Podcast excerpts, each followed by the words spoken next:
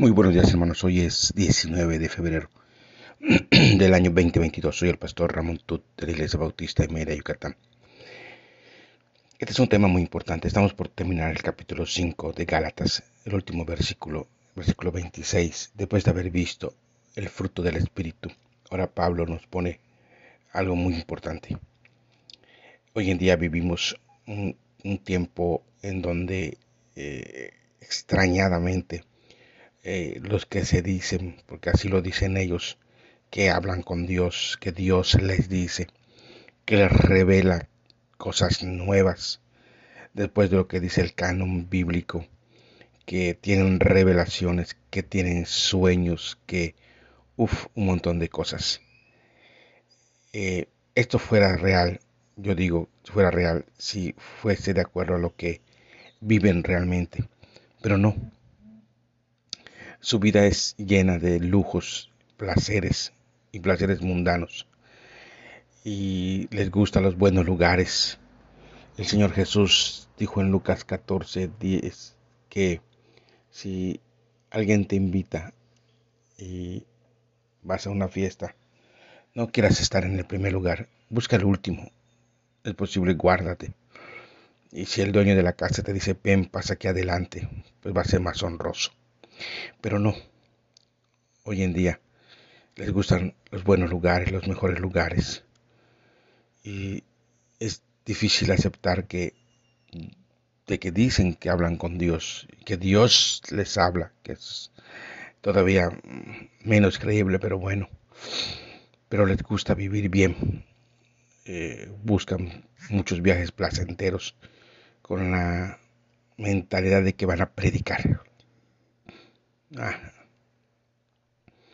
Eh, les gusta los buenos autos, las buenas casas, tener una buena billetera, una buena tarjeta de crédito, una chiquera, tener dinero en el banco. Y cada vez que van a predicar les gustan los espectáculos, les gusta ver sus fotos en tamaño grandote. Ponen todo, ni siquiera ponen la palabra de Cristo, ni su nombre eh, eh, son vanagloriosos. Esa es la palabra, orgullosos.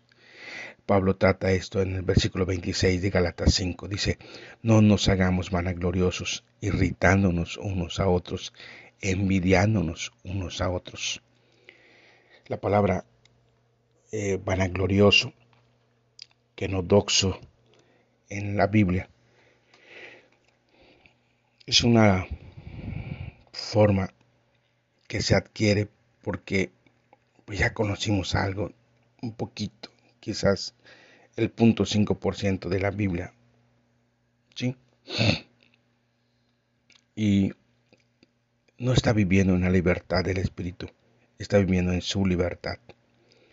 Porque el que vive bajo la libertad del Espíritu y es conducido en su modo de caminar por él, es una persona humilde, porque está reproduciendo en su vida a Jesús, quien fue manso y humilde de corazón. Mateo 11:29. Yo siempre hago esta pregunta.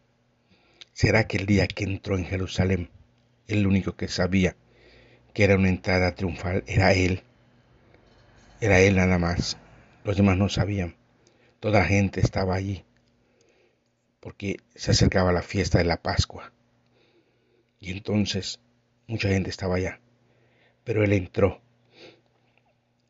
Yo creo que si hubiera sido uno de nosotros, se hubiera pedido un, caballo de 50 cuartas de altura, el más grandote, el más alto, un caballo blanco, a lo mejor una carroza que tenga plata y oro, para que todos lo vean. Pero el Señor Jesús usó una mula, un burrito de carga, perdón, un simple burro, un animal de carga y él entró ante la gente. Y los que ya lo conocían empezaron a gritar, bendito el que viene en el nombre del Señor. Sí, pero hoy parece que la fama, el ser ansioso de fama, se les olvida que el yugo de Cristo es fácil. Y el que vive a Jesús camina con humildad e impide la vanagloria personal. Sí, no está buscando con ansiedad eh, cosas materiales, sino que todo lo contrario, anda buscando pasar desapercibido en muchas eh, adversidades, dice Filipenses 2, 1 al 3.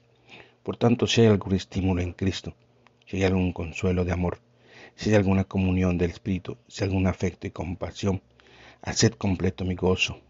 Dice, haced completo mi gozo, siendo del mismo sentir, conservando el mismo amor, unidos en espíritu, dedicados a un mismo propósito.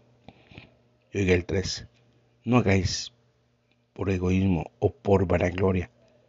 Nada hagáis por egoísmo o por vanagloria, sino que en una actitud humilde cada uno de vosotros considera al otro como más importante de sí mismo. Y Santiago 4:16 dice, pero ahora os jactáis en vuestra arrogancia, toda, toda jactancia semejante es mala. Sí, la vanagloria hace que nos sintamos más que todos. Queremos merecer que el mundo se ponga a nuestros pies. La vinculación con Cristo exige una vida conforme a Él.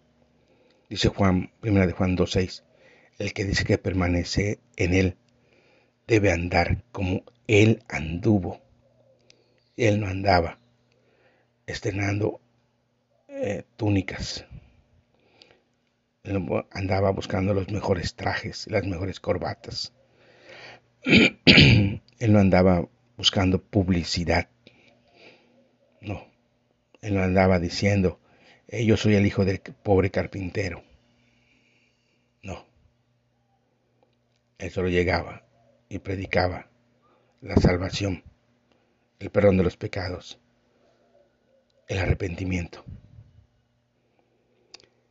El peligro de la vanagloria que afecta a todos los que andan en la carne se agrava especialmente quienes creen estar en un liderazgo. Y digo quienes creen porque ese liderazgo no es positivo, sino es negativo. De ahí que Pablo se incluía utilizando la primera persona del plural cuando él tenía que decir de él algo. Dice Pablo, pero por la gracia de Dios soy lo que soy. Y su gracia no ha sido en vano para conmigo. Antes he trabajado más que todos ellos, pero no yo, sino la gracia de Dios conmigo. un hombre que dejó un gran legado con sus cartas a las iglesias, pero no se jacta de lo que es o de lo que fue. No, él sabe que toda la provisión y de la gracia viene del don del Espíritu que lo hace posible. Eso dice 1 Corintios 4:7. Ser vanaglorioso es una conducta que no debe estar presente en quienes afirman seguir a Cristo. Eso no está puesto, ya que su conducta era completamente opuesta. ¿Sí? No era, era él el que debería sobresalir, dice eh, Isaías 42, 2. Dice, no gritará ni alzará su voz, ni la hará oír en las calles es más, no quebrará la caña cascada, ni apagará el pábilo que humeare. Por medio de la verdad traerá justicia. ¿Y qué podemos decir de Zacarías 9? 9 dice así, Alégrate mucho, hija de Sión, da voces de júbilo, hija de Jerusalén. He aquí tu rey vendrá a ti, justo y salvador, humilde y cabalgando sobre un asno, sobre un pollino, hijo de asna.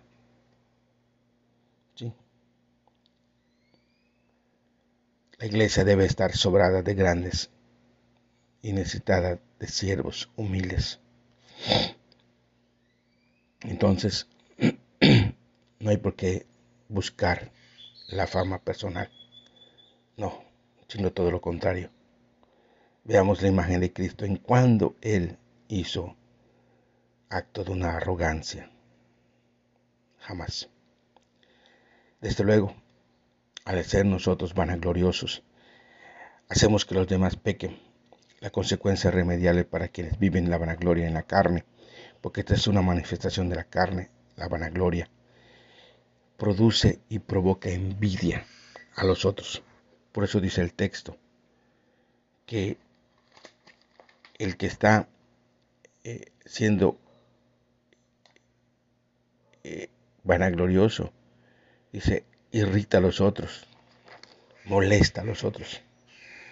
Sí, no es que muchas veces dicen es que pues ya tengo coche nuevo porque Dios me lo dio, pero eso, eh, tengo una casa nueva, Dios me la dio, mm, y eso, ahora estoy viajando en avión hacia otros países, y eso, no es más que una vanagloria, pero despierta envidia, sí, hace, aflora la acción de la carne y hace que pequen otros por su causa de ser vanaglorioso. Y entonces entra la envidia. Sí, por eso ningún creyente tendrá otro espíritu que el de la humildad, valorándose correctamente.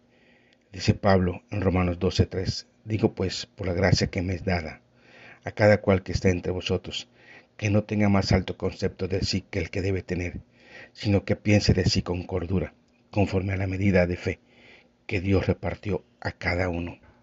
El mandamiento va directamente en contra de la arrogancia, que es la extorización del orgullo, manifestada en el propio yo. El pensamiento humano, al impulso arrogante del yo, puede conducir a una sobreestima personal, que lleva a enfatuarse, más bien a inflarse, el peligro de esto está claro y el apóstol quiere evitar a toda costa que se produzca quienes llama en esta epístola hermanos, porque Dios resiste a los soberbios y solo da gracia a quien es humilde, dice Santiago 4:6. Este pensamiento altivo y arrogante es contrario a la humildad. Aquel creyente que es llamado por Jesús porque esta causa hace la advertencia de lo que produce en la iglesia la acción quienes se sienten más de lo que son. Tienen provocación y envidia. Sí, no cabe pues la arrogancia o la altivez en la vida de un creyente genuino, porque no solo es llamado a la humildad, sino que a la vivencia de Cristo mismo. La humildad en la forma natural de su vida, Cristo vivió humildemente. Muchas veces la forma altiva de nuestra valorización personal hace que algunos creyentes se les olvide que todo esto procede de Dios y que no es nuestro. Cada cristiano debe pensar así con cordura, es decir, cuerdamente si esto va a afectar mi relación con mis hermanos. Mejor no lo, no lo tomo, mejor no lo hago. Pongo pie de por medio. El orgulloso, por afecto del pecado, está fuera de sí, pero quien tiene su mente controlada por el Espíritu de Dios, piensa así con cordura me podrían regalar un avión, pero eso no va a ser bueno para la obra. No me engaño que con eso voy a ir a predicar a muchos lugares. No.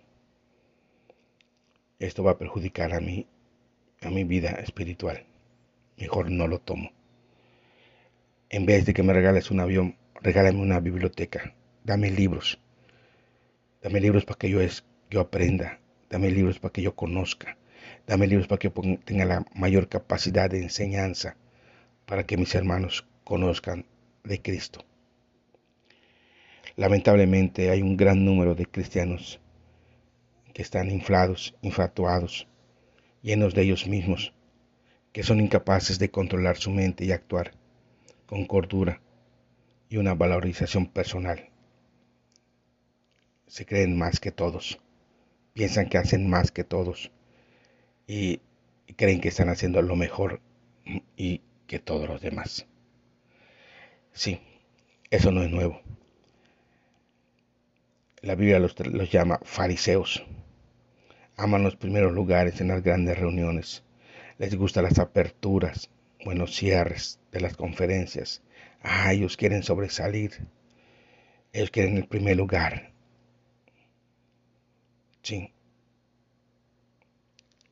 Quieren siempre estar delante de todo el pueblo. Son quienes arrogantemente discurren filosóficamente delante de hermanos sencillos para que sean aplaudidos como grandes, cuando por esa condición son menos que los que más ínfimos de los santos. Son aquellos que escriben sus discursos para que la precisión de la palabra sea absoluta, de modo que el fluir del espíritu en el mensaje se restringe por la vanagloria del fato. Eres un fato. Son los que procuran fascinar con continuas referencias a tecnicismos cuando lo desconocen la ciencia a la que se refieren. Son los que se aman a ellos mismos sobre todas las cosas.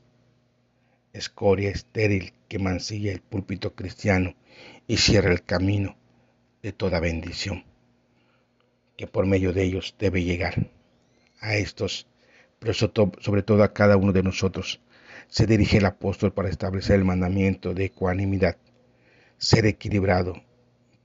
Piensa de ti conforme al pensamiento de Dios. Todos tenemos que confesar nuestra miseria en este aspecto delante del Señor. Que nos ayude a apartarnos de un modo arrogante de pensar de nosotros mismos. Hemos concluido este capítulo tan hermoso de que nos debe llevar a vivir en el Espíritu. Debemos caminar en el Espíritu es importante que nosotros destaquemos que esta palabra ha sido de suma importancia y debe reflexionar siempre en nuestro mundo.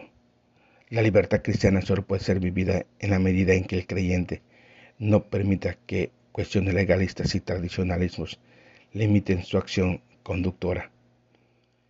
El pecado en cualquiera de sus formas como elemento esclavizante se opone a la libertad cristiana. La carnalidad genera disputas entre hermanos. El creyente espiritual es capaz de soportar cualquier ofensa recibida en pro del mantenimiento y crecimiento de la paz y de la unidad. La doctrina que se sustenta en el amor se mantiene también en la paz. La verdadera libertad en Cristo procura diligentemente mantener la unidad del Espíritu en el vínculo de la paz. No hay posibilidad de testimonio ante el mundo en medio de disputas y conflictos entre hermanos. Solo es posible a la medida que el mundo vea que somos uno. Juan 17, Los envidiosos producen perturbaciones y generan daños, y a veces irreparables. Muchas veces hermanos son más dotados y capaces que ellos. La obra de Dios ha sido y ha ido perdiendo valores, representando ya algunos creyentes que en vez de ser de gran ayuda a tanto a hombres como a mujeres y que se supone que son conocedores de la palabra y deben ser un ejemplo de entrega, han caído en la envidia, en el rencor y muchos han luchado en contra de ello. Quien así debe recordar que el que se opone a un hermano dotado para el ministerio se está poniendo directamente a Dios. Uno debe conocer la verdad y si alguien te trae la verdad, no te molestes, porque ese es enviado de Dios. Si hay alguien que te está enseñando, debes ser humilde y reconocer tu incapacidad. Y debes dejar que Dios te capacite. Cuando Dios respalda un ministerio y el Espíritu que lo ha dotado de los dones operativos para que esto se lleve a cabo. Dios llama al hombre, pero el Espíritu Santo lo capacita para el bien de la obra. Excelente fin de semana.